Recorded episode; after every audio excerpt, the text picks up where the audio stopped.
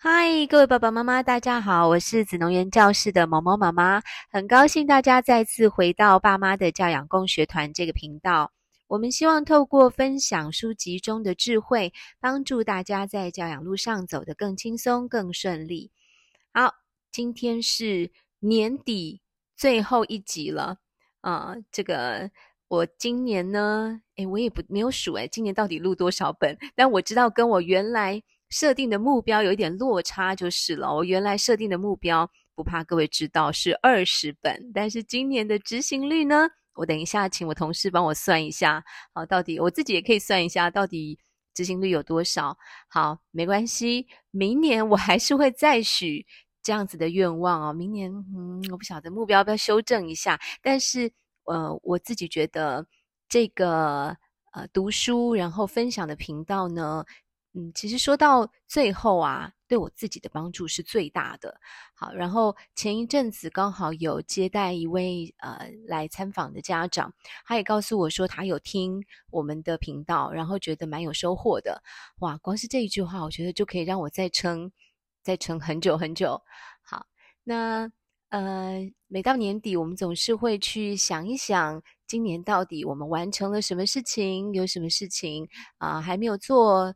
想做还没有做到的，呃，就是会做一个年终的 review，不管在工作上或是生活上，我不知道大家有没有这个习惯，但我自己是有的，因为我每年都会许新年新希望 （New Year Resolutions）。嗯，好，这件事情我之后有机会再跟大家分享哈，然后也会展望明年啊，明年到底我们要做什么呢？当然，在工作上面我们有很多很多很多的计划啊，在生活上面其实我。心里也有很多的对自己的期许。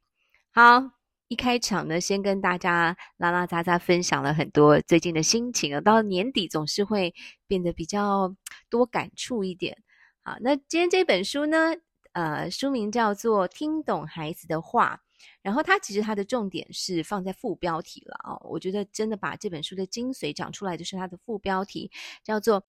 养出不畏权威、理性对话的虎刺巴小孩。好，大家听到虎刺巴呢，一定觉得这是什么？听起来有点有点凶恶的感觉哦。那个虎是老虎的虎，然后还有一个刺。好，但是其实它是一个音译啦。嗯、呃，这是应该是一个希伯来文的名字。但是我上网去查，其实我也是在。之前就是第一次看到这本书的时候，才认识这一个这个语词。然后当时我就上网去查，就发现它已经有英文，就直接翻译了。它的英文并没有，嗯、呃，就特别还引用说它是它是希伯来文，它就直接后面给你一个中文翻译。感觉在英文的世界里面，其实这个字呢是有一点点知名度的，就是大家呃会听到，然后也也有它的意义，直接翻成英文哈。那。呃，虎刺巴是希伯来文里面呢，它形容一个人非常的大胆、勇敢，甚至我们如果从英文的呃那个线上字典去查，直接查它的翻译，它叫做胆大妄为，然后无所畏惧，类似这样子哦，就是那种呃天不怕地不怕，什么都敢做的这种形象啊。那它的发音应该是 h u t s p a 吧，我我有点忘记了，我很久以前查过 h u t s p a 好，所以翻译成虎刺巴，好，但是它上面呢，呃，那个它的标题有三层哦，最大的是听懂孩子的话，然后再来是虎刺巴小孩，虎刺巴小孩这本书怎么形容它呢？叫做不畏权威，理性对话，不畏权威，理性对话的虎刺巴小孩，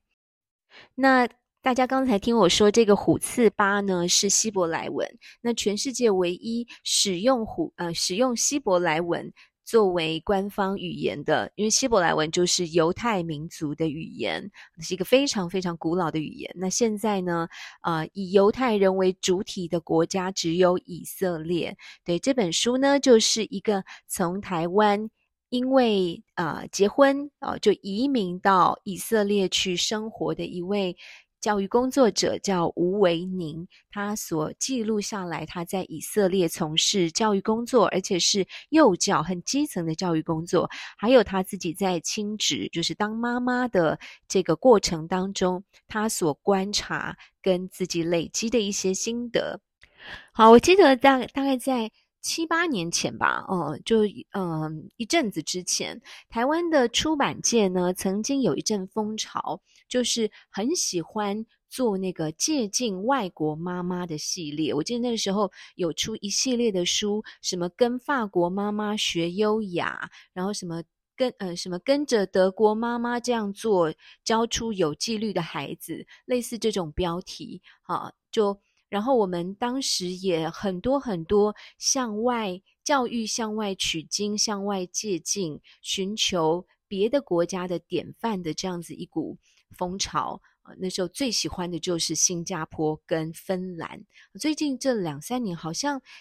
这个风气有稍微呃降下来一些哦，因为大家可能觉得。再怎么样，台湾也不会变成新加坡或芬兰嘛，哈。新加坡可能我们还会有一点，有一点想象，因为是华人的社会，哦，所以对新加坡的教育，我们可能就觉得，诶，比较相近。我们会希望台湾的教育朝向新加坡那样子发展。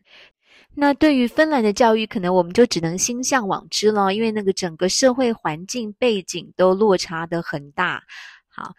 但是借鉴这些我们认为在教育上比较先进的国家，我觉得是有好处的。只不过在借鉴之前，我觉得我们在心态上也要做好一些预备或是一些调整，把眼光聚焦在有帮助的地方。意思是我们并不是看完就只会羡慕别人外国的月亮比较圆，好，或是。呃，陷入一种啊，人家的教育就是比较好，人家美国怎么样，日本怎么样，哦，国家又先进，然后教育又很厉害，那我们台湾人好像永远都有那种不如人跟赶不上人家的感觉。这个我在这几年我也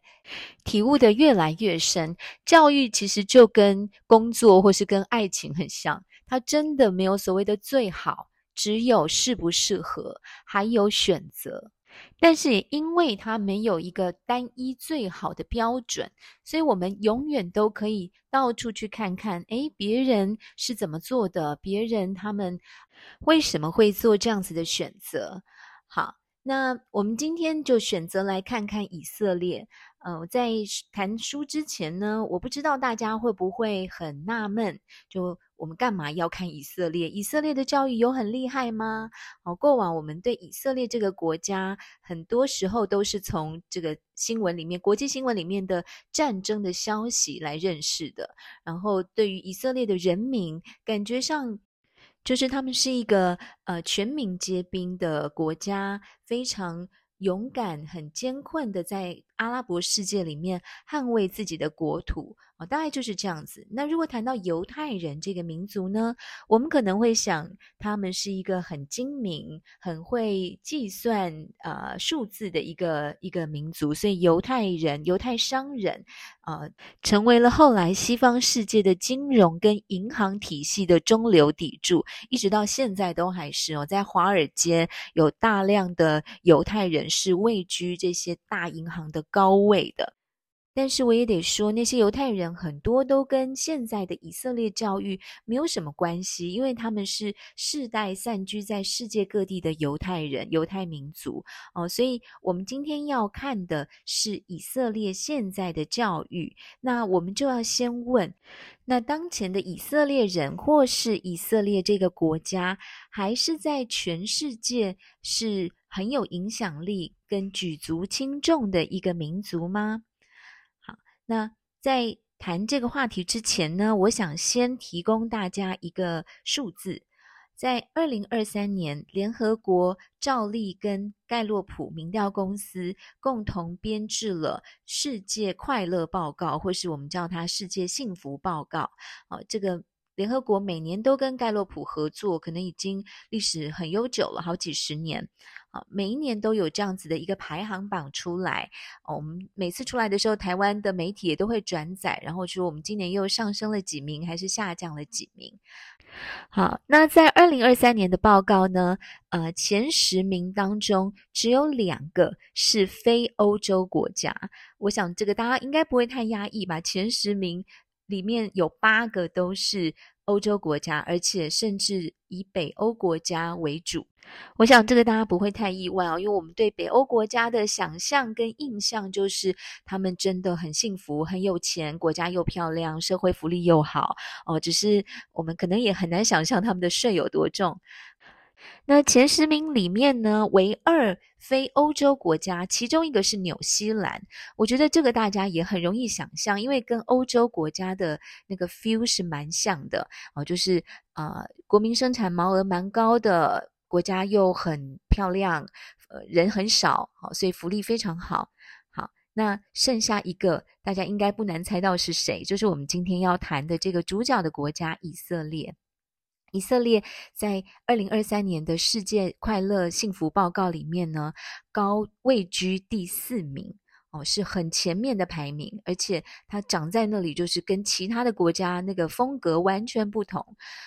如果大家再进一步去想象，以色列人。居然可以在一票的欧洲跟西方国家当中排在这么前面的位置，它到底有什么条件呢？这个国家不但天然资源稀少，国际环境艰困，呃，整个国家有一大片的土地，国土都是沙漠，他们的老百姓怎么能够觉得自己？在主客观条件上面都是幸福快乐的。我觉得想到这里啊，我真的就会对他们的教育感到非常的好奇。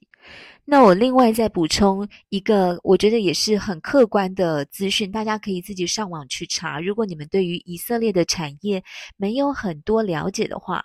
嗯，以色列是一个货真价实，在全世界排行非常前面的科技大国，而且它的科技呢，不像台湾都是集中在资讯科技，尤其是资讯科技的制造上。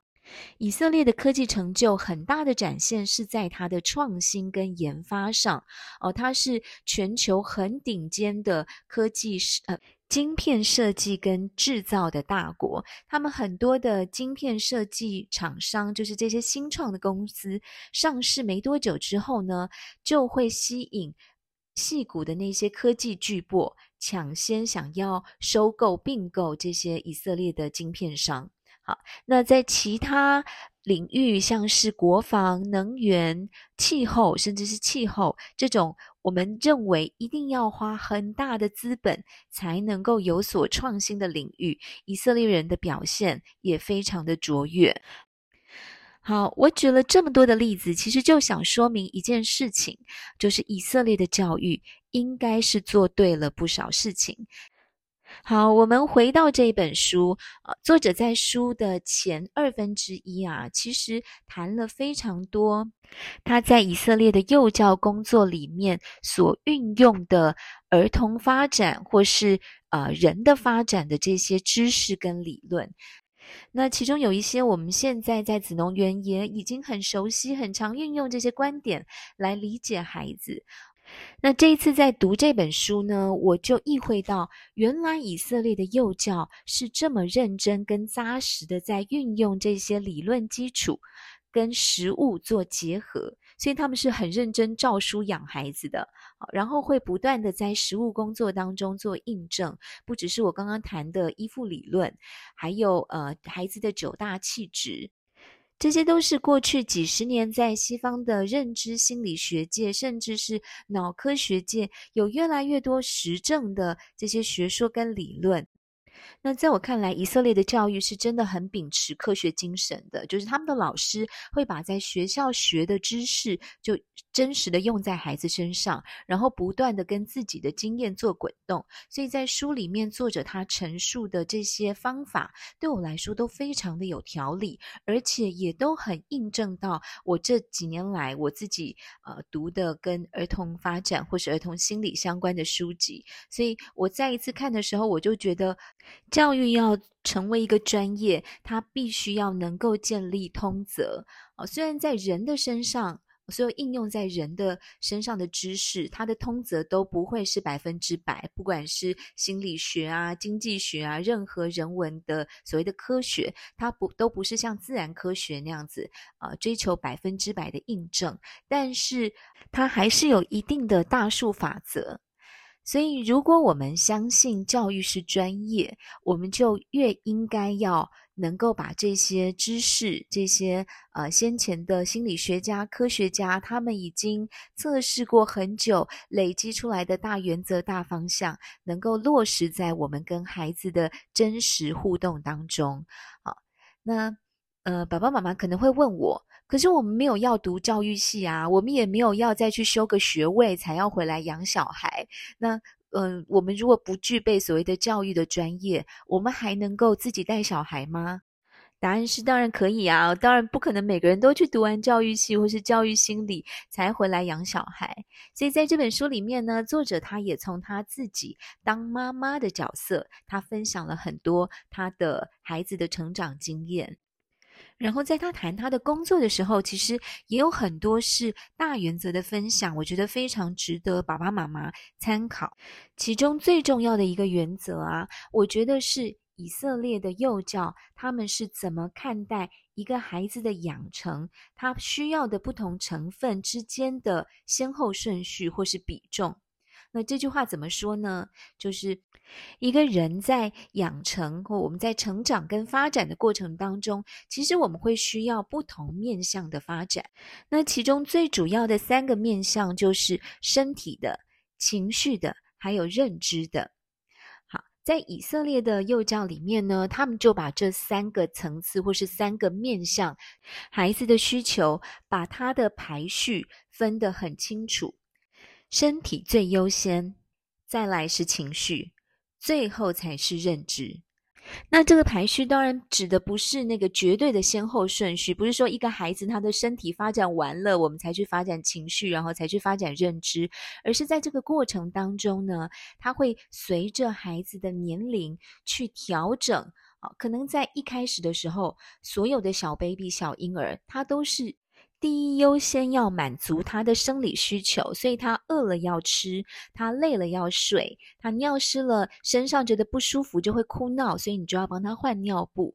那再来呢，是他的情绪的需求，所以小宝宝需要跟他有很多的互动，很多的呃肢体的接触，都是为了要能够巩固他的安全感，让他知道在这个世界上。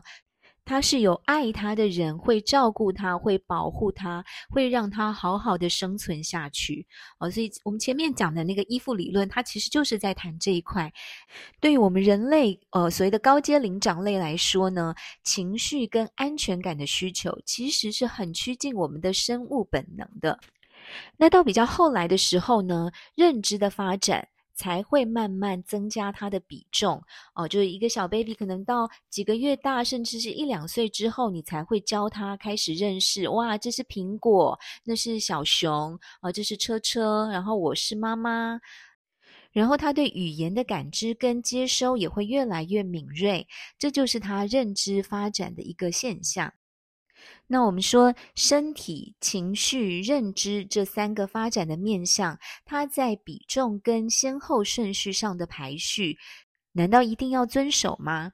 那在这本书里面呢，作者就告诉我们是根据人的发展的理论，根据科学跟实证，我们每一个人其实都最好是能够这样被养大。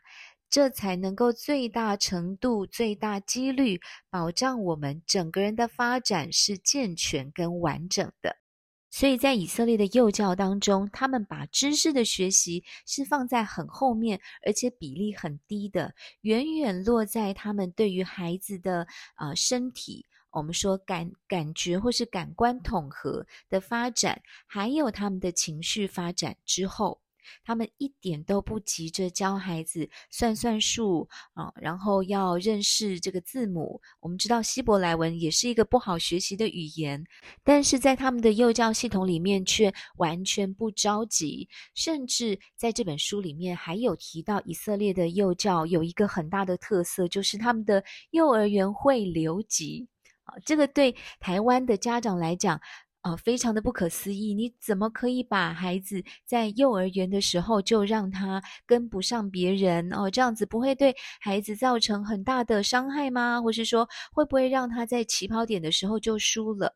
但是作者就告诉我们，在以色列他们完全不会这样子看，因为在幼教的阶段是没有竞争跟比较这个概念的，就是。他们很落实，每一个孩子都是一个独立的个体。虽然根据大数法则，他们还是对孩子的发展会有一些呃标准，或是设定一些基准，就每个孩子都要朝着这个方向走，大人才会觉得比较安心，就是我的小孩是有在正确的轨道上。但是在当中，你的进度前面一点，或是后面一点，其实多数的家长跟老师是不在乎他赢别人还是输别人的。我觉得这个就是以色列的幼教跟台湾一个很很大很大的基础思维的差异。然后还有另外一件事情，就是我在读这本书的时候，也有觉得开了眼界的感觉。就是在以色列的幼教系统里面，会有很多的职能治疗跟物理治疗的专业人员的介入。啊，从这个角度，你就可以知道他们有多重视孩子的身体发展。分享到这边，可能有爸爸妈妈会纳闷，就是我们子农园的小孩跟我们的家长都已经不是在幼教阶段的孩子跟家长了。可能有些家长家里还有弟弟妹妹是在幼教阶段，但是至少子农园的孩子都已经进入到小学阶段。我却挑了一本幼教老师写的书，然后其中有一半的篇章都是在谈幼教阶段的作为。那这到底有什么意思呢？我觉得我在重新读这本书之后，我也才整理出来，就是它给我最大的一个启发是：人的发展真的有它阶段性的先后排序，或是比重的排序。然后这件事情是你前面没有做好，它就会留下洞，然后你到后来就越来越难补，而且它的那个所谓的。洞或是所谓的呃缺憾吧，我们这样说，它可能是很隐微的，就是随着人的认知发展，因为越到后期，我们的认知发展的速度是越快，然后比重是越高哦，很多最原始的，像是身体的，像是情绪的，到后来都很难再有机会跟空间去好好的发展。那如果有洞的话呢，也要花更多更大的资源才能够修复。所以，在一个人的养成阶段，我们如果能够提早意识到这个发展的比重跟顺序，它有它的重要性跟必要性，我们不要轻易的去改动它，或是从一个已经长大的大人的眼光。去判断对孩子来说哪些东西是重要的，哪些东西是优先的。因为说实话，我们如果没有受过专业的训练，我们的判断都是偏颇跟失准的。因为我们已经生活在这个社会上太久了，我们很快就会跳到认知的层次。呃，跟陷阱里面，就马上就会想到，哇，一个小孩他一定要学会什么技能，他要拥有什么知识，他在这个世界上才会有竞争力。但是这些东西都其实跟他原生的作为一个人，他最原始、最不可磨灭的需求有很大很大的一段距离。那中间如果都是空洞的，都是不牢固的。那就会很像我们在一个不稳定的地基上面盖房子，即便这个房子盖得再怎么华丽，再怎么宏伟，啊，它地基不牢固，就是有随时崩塌的可能。那我们在对照这本书里面他写的以色列教育的案例，啊，他们在幼教的阶段很认真、很扎实的落实儿童发展的步骤跟这些阶段性的需求。那从结果来看，我觉得以色列的国民的素质，还有他们国家的整个发展的成就，其实相当程度也印证了他们在基础教育所做的这些事情是真的有用有效的。除了讨论幼教阶段的作为，这本书的作者在书的后半段呢，也谈了蛮多。她身为一个妈妈，尤其是一个她呃笑称自己是外籍新娘，她在那边的亲职跟教养要历经很多的文化冲击跟思维的转换。但是因为这样，她可以有一个比较的眼光，就是知道在以色列养大的孩子，在那样子的文化跟教育的背景当中，和一个在台湾被养大的孩孩子会有哪些差别？那其中他举出一个最大的关键，就是给孩子的空间，包括他们自主，然后自律，乃至于长大之后的探索，甚至是冒险的空间。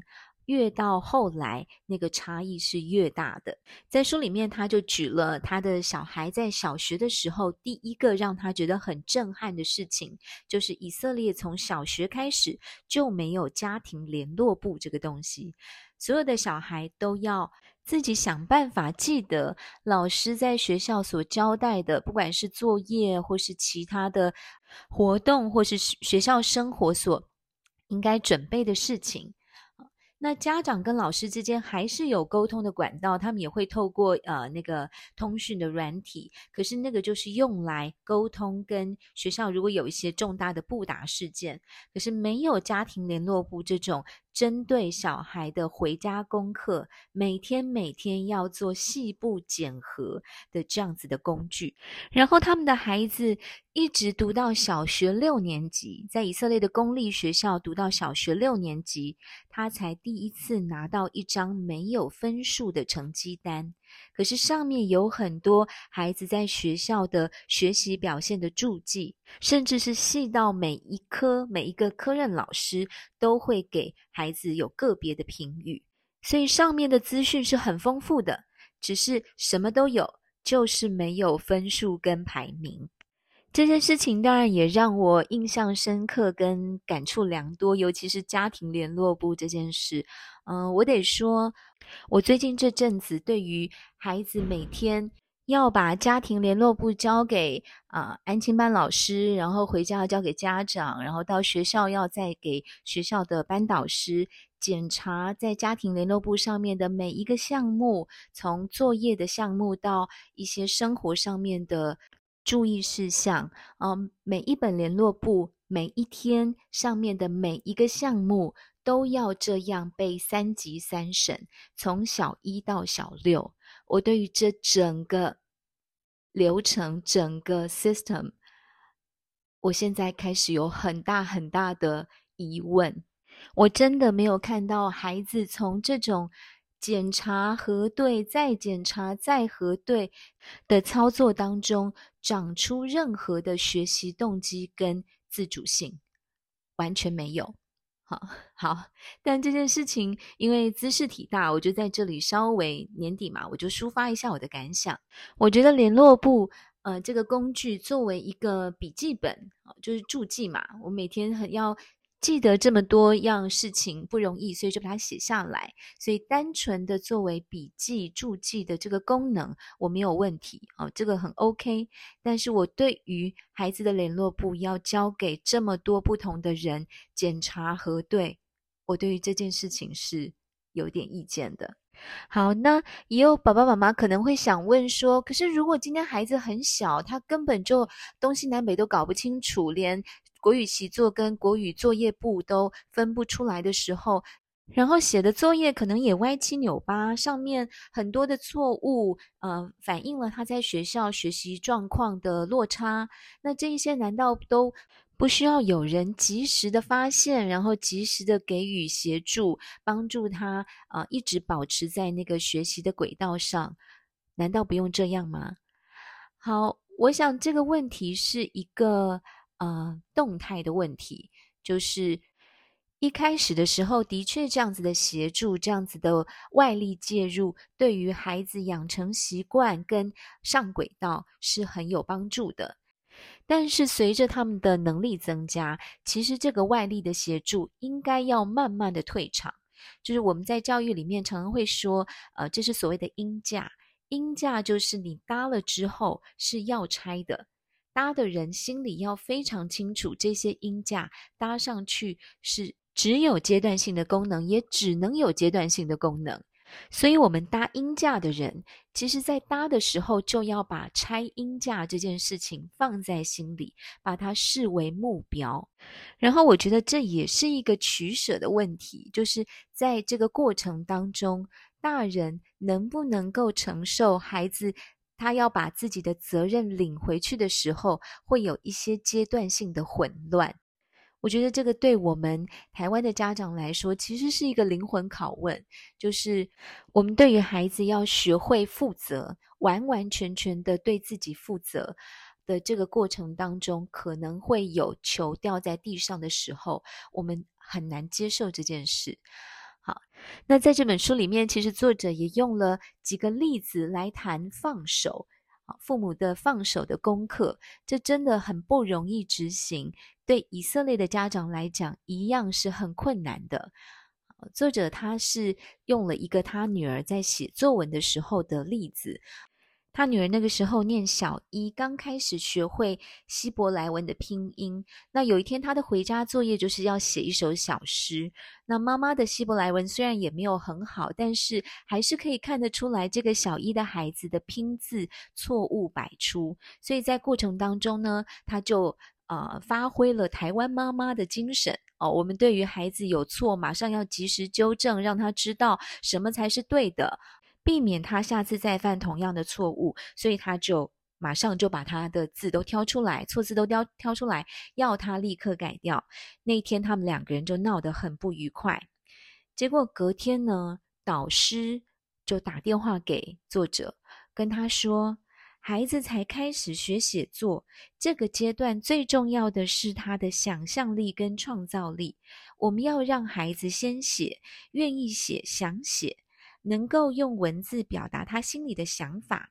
那错字这件事情呢，会在他大量的阅读跟书写之后，慢慢的自动更正。所以他建议不要把这件事情的重点，写作文的重点放在他每个字都要写对，而因此坏了他写作的心情。每一次拿起笔来，就要先担心拼字对不对，然后呃，这个有没有错字，而不是。找到他内心真正想要表达的想法跟语言。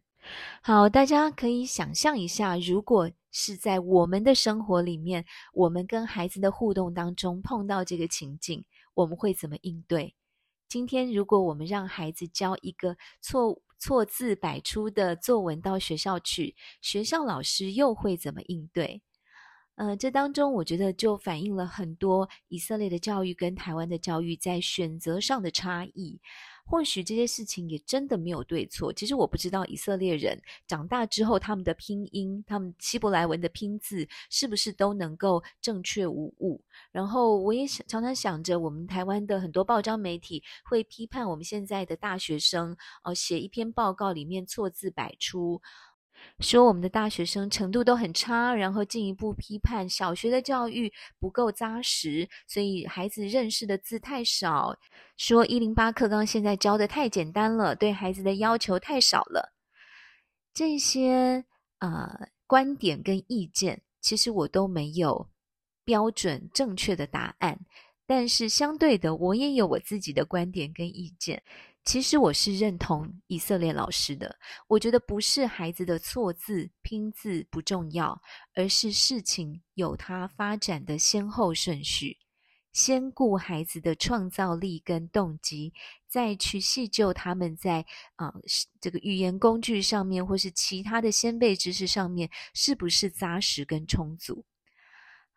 今天这一本书哇，讲了三十几分钟，我觉得到这里要告一个段落。其实书里面很多的案例都给我很大的感触，